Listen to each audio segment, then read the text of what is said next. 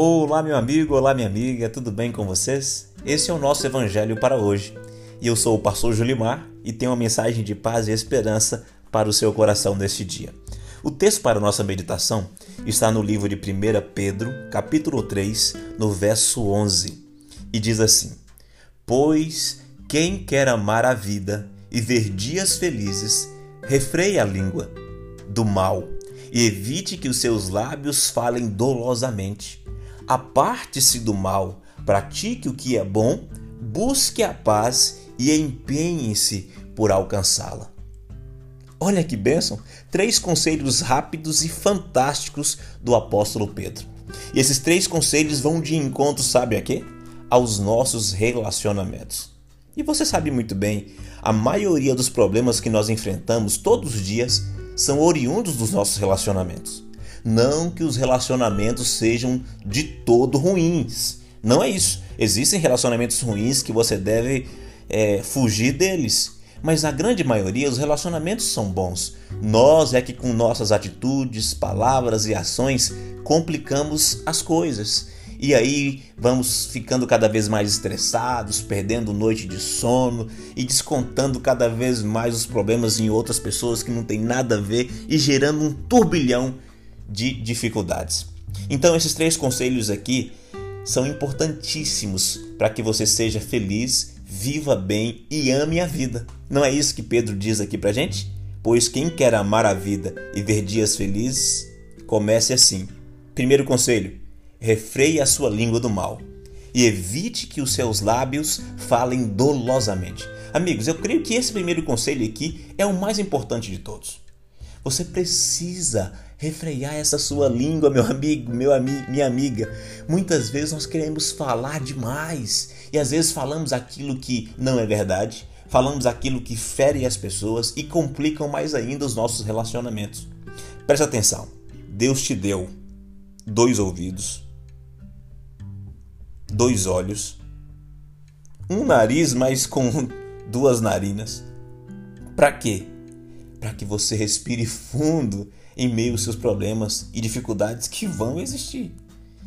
Dois ouvidos para que você ouça melhor, para que você ouça mais o que está ocorrendo, ouça melhor as pessoas.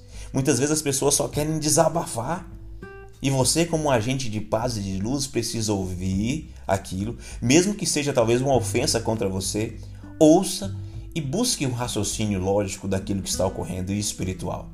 E Deus também te deu dois olhos para quê? Para que você observe melhor o que está ocorrendo.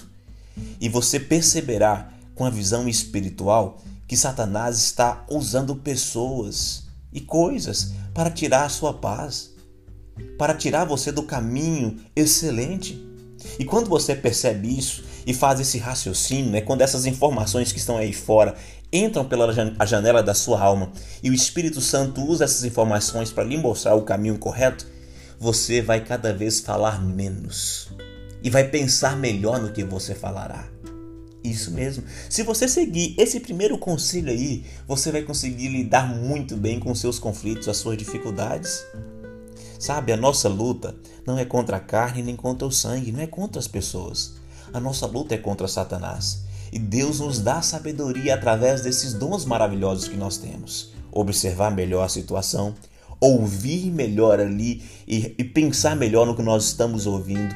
E aí usar essa única boca, essa única língua que nós temos para levar paz, segurança, conforto para a pessoa que está em conflito. Se você fizer isso, você vai alcançar grande, grande êxito em sua vida. E os dois últimos conselhos completam esse primeiro. Você precisa fugir do mal. E usar melhor a sua língua é fugir do mal. Fuja do conflito. Se você percebeu que a situação está esquentando, respire fundo, pense melhor, fale na hora certa. Talvez fuja ali do, do, daquele momento de conflito e volte depois quando a poeira tiver baixado. E o terceiro conselho que fecha tudo é: busque a paz. Busque incessantemente a paz. Por quê? Porque quando você alcançar essa paz que só Deus pode dar, você vai entender que a sua vitória já é certa. Que Jesus Cristo morreu na cruz do Calvário e já te deu a, a salvação. Você não precisa ficar entrando em conflitos aqui para provar alguma coisa. Você já é vencedor em Cristo Jesus. logo logo ele voltará para te buscar. E quando você tem essa paz, você percebe tudo isso. E entende que você está nessa terra agora para salvar, para edificar vidas. E as suas palavras não serão mais para ferir. Por mais que as pessoas venham ferir você, você levará, é, ao contrário disso tudo, a paz ao coração delas. Enquanto elas vêm com armas, você vai com amor. E o amor destrói todas as armas. O amor transforma os corações e os relacionamentos. Um forte abraço para você. Pense um pouco nesses conselhos e os pratique. Lhe encontro amanhã em mais um Evangelho para hoje. Até lá.